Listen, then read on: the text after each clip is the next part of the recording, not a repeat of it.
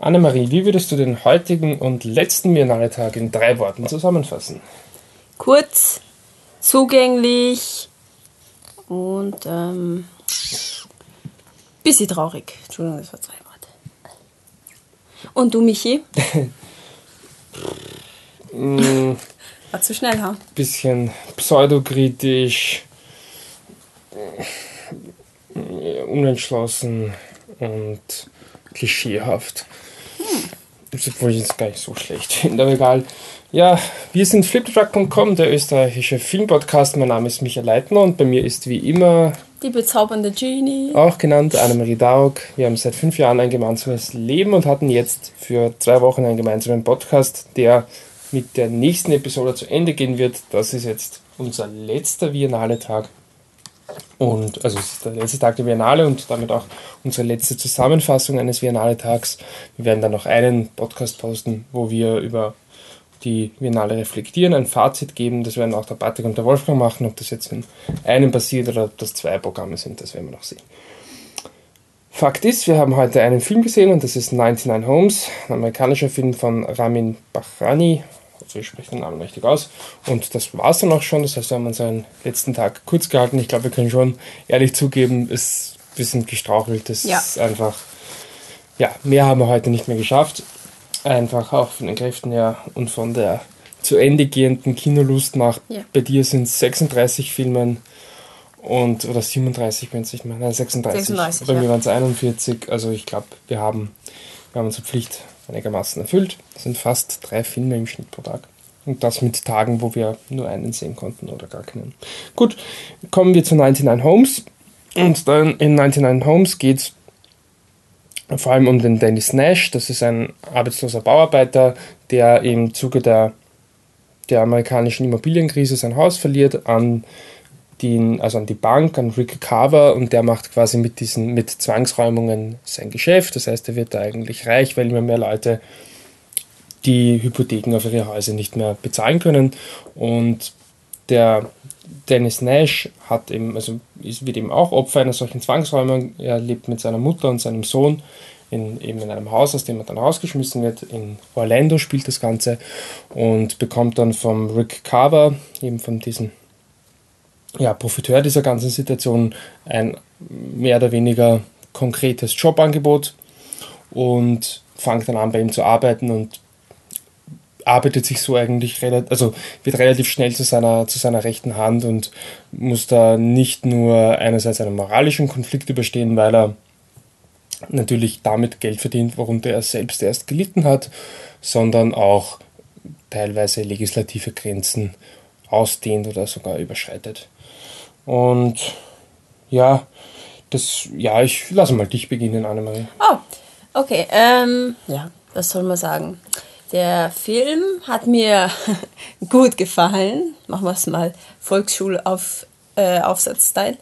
Der Film hat mir sehr gut gefallen, ähm, weil irgendwie als schon die Credit, also als, als diese anfangs mh, kleinen Clips von den, von den Produktionsfirmen und so weiter kamen, habe ich, ich zu Michi geflüstert, dass ich jetzt irgendwie gerne einen Blockbuster-Film sehen würde. Und es war zwar kein Blockbuster-Film, aber er war auf jeden Fall sehr zugänglich, sehr amerikanisch. Also Ein- ein ein Spielfilm, ein Genrefilm ist, Ja. ist einfach, ist so. Und das, aber dafür war es eben eigentlich cool. Also das Thema war sehr, war Wir sehr. haben nichts gegen Genrefilme. Nein, nein. Ganz im Gegenteil. Nein, so, so habe ich es nicht gemeint. Ich meine, dafür, dass es eben auf der Biennale ähm, läuft und ich habe mir das nicht erwartet, dass es so wird. Also das hat mich, hat mich gefreut irgendwie. Ähm, was ich sehr gut finde eben am Film ist der, ist der Michael Shannon, der den ähm, Rick, ja genau, Ja. Rick Carver spielt. Der Typ ist einfach ein Wahnsinn. Also wirklich so ein cooler Schauspieler.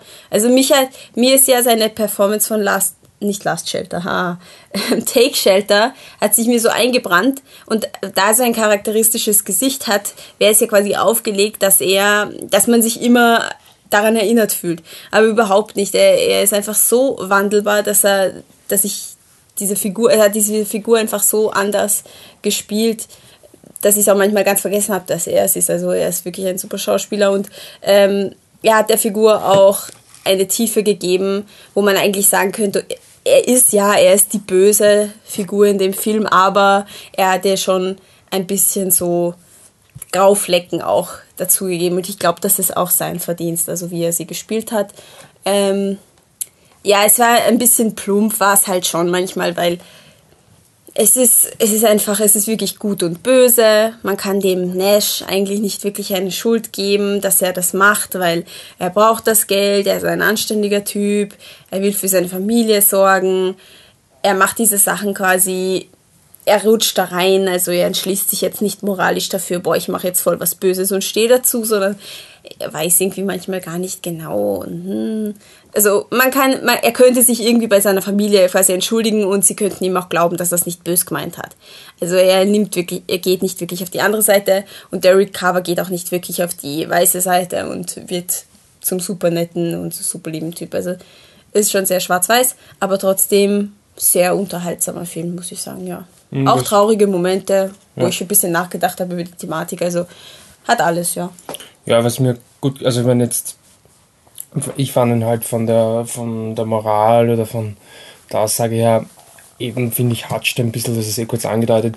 Es ist eben, was den Film tragt oder tragen sollte, ist dieser moralische Konflikt vom, vom Dennis Nash, dass er eben jetzt quasi da Leute aus ihren Häusern raus hat und selber genau weiß, wie schlimm das ist und wie sehr man da den Boden verliert, unter den Füßen verliert, aber ich finde, dass es nur halb funktioniert, weil wie du sagst, er schlittert halt rein und er ist sehr entschuldbar. Also er ist wirklich eher so ein, ja, ich meine, er kriegt halt das Angebot und hat wirklich null Geld, ja, und dann macht es halt. Und rutscht halt wirklich immer so Schritt für Schritt hinein. Vor allem am Anfang macht es ja irgendwie für 300 Dollar auf die Hand und das ist schon eine große Sache. Also wirklich ein armer ja, Teufel. Es wird ja wirklich also gezeigt, was, was Geld für ihn bedeutet und also was schon wenig Geld für ihn bedeutet und dass man da irgendwie, also er ist wirklich sehr zu entschuldigen und auch als er dann quasi wirklich auf die unter Anführungszeichen böse Seite wechselt und dann auch selber diese Räumungen durchführen muss, ist er eben schon immer so pseudo-human und eh lieb und es ist halt wirklich immer so, oh, er verändert sich jetzt voll, aber naja, eigentlich kannst wirklich, also es, der Film macht es schon sehr einfach, sich weiter mit ihm zu identifizieren. Das fand ich ein bisschen schwach und ein bisschen halbherzig. Und während eben der Michael Shannon das angedeutet, so irgendwie ja eine Erklärung bekommt, warum er so ist und so, aber es führt halt nichts drum herum, dass er ein, ein Arschloch ist und dass ja. er der Antagonist ist. Das war mir einfach zu plump und das hat mir nicht gefallen. Was, wovon ich finde, dass der Film lebt, ist halt teilweise die Szenen, die gute Stimmung, also zum Beispiel die erste, also gute Stimmung im Sinne von gutes Aufbauen von Stimmung. Gleich die erste Szene, oder nicht die erste Szene, aber eine der ersten Szenen ist eben wie der, der Dennis eben sein Haus verliert und es ist wirklich ziemlich intensiv. Ziemlich schier, ja, intensiv und sehr, äh, ja, fast ein bisschen beklemmend, klaustrophobisch. Also ja, er hat eben, es ist legislativ gedeckt natürlich, aber er will halt irgendwie meinen, ja, ihr drängt, drängt ja doch auf mein Grundstück ein, das könnt ihr nicht machen und man checkt halt langsam, er hat halt irgendwie keine rechtliche Basis und die Polizei kommt dann ganz einfach in sein Haus rein und sagt, okay, hat jetzt noch zwei Minuten, um alles zusammenzupacken und dann heißt, schmeißen wir einfach raus. Das ist schon ziemlich hart. Also, ähm, ja, wie gesagt, für mich war es halt, also, ist noch gar nicht erwähnt, weil wir da darauf geeinigt haben, dass wir Schauspieler nur erwähnen, wenn es irgendwie erwähnenswert ist. Aber die Hauptfigur wird gespielt vom, vom Andrew Garfield. Ich, ja, ich bin nicht irgendwie anti-Andrew Garfield oder irgendwas ich finde es nicht so wahnsinnig überzeugend. Und das war irgendwie, er passt zwar zu der Rolle, aber nur weil die Rolle eben so geschrieben ist, dass sie halt dieser ähm, so, Softie, wie kann ich sagen, also so, ähm, Soft ist ja nicht das Problem. So ein aber, einfacher, anständiger Amerikaner. Ja, genau, der halt irgendwie so, so irgendwie so wenig Kontrolle hat. Und das hat dann für mich auch mit dem Plot nicht ganz zusammengepasst, weil er das, für das, was er macht, so sehr natürlich der Michael Shannon der Antagonist ist. Nichtsdestotrotz ist er ein sehr intelligenter Mann. Die Arbeit, was er macht, bedarf ja sehr viel ähm, Intelligenz und, und ja. Fachwissen und strategisches Know-how. Und dass er da einfach so no nah mitmachen kann und dann eigentlich schon mitentscheidet, das fand ich irgendwie ein bisschen unglaubwürdig. Weil das Ganze ja, das, das mehr, also das ist nicht nur ein Gefühl, sondern es ist ganz klar belegt, dass das Ganze von kurzer Zeit abspielt. Und das ja, wie gesagt, für mich war einfach dieser Charakterwandel zu unentschlossen. Aber ich, es, es war auf jeden Fall, eh, es ist halt wirklich das, was einem Blockbuster oder einem Genrefilm auf der Biennale wahrscheinlich mitunter am nächsten kommt. Das war ein, ein Genrefilm. Es ist einfach ist nicht angenehm, eine Story zu sehen und wirklich eine Geschichte, mhm. auch wenn er mich jetzt nicht bis ins letzte Detail überzeugt hat. Aber ja, so ein, so ein sozialkritischer Film. Ich fand es ja. ein bisschen pseudokritisch insofern, weil es halt eh wieder nichts erklärt. Es ist halt der Michael Shannon hat so sein Erklärungsmuster, aber was der sich denkt, das ist ja so ein böser Mensch im Endeffekt. Im Endeffekt verurteilt der Film den Michael Shannon, der eben Geld mit dieser Sache macht, total. Und ich weiß eben wirklich nicht, ob man diese ganze Problematik auf die Schultern von Einzelpersonen aufschmeißen genau. soll, die halt einfach geil auf Geld sind. Bis zu einem gewissen Grad ja, aber ich finde, das ist ein bisschen kurzsichtig. Ja, ist gut. Ja, und das war es dann auch schon wieder. Uhu. Ja, Mm, wie gesagt, jetzt noch keine große Biennale Zusammenfassung in alle Fazit. Das ist ein sehr kurzer Podcast. Wir wollten es jetzt trotzdem nicht zusammenschmeißen mit Fazit. Das passt irgendwie nicht rein. Und ja, dann unsere Kontaktmöglichkeiten.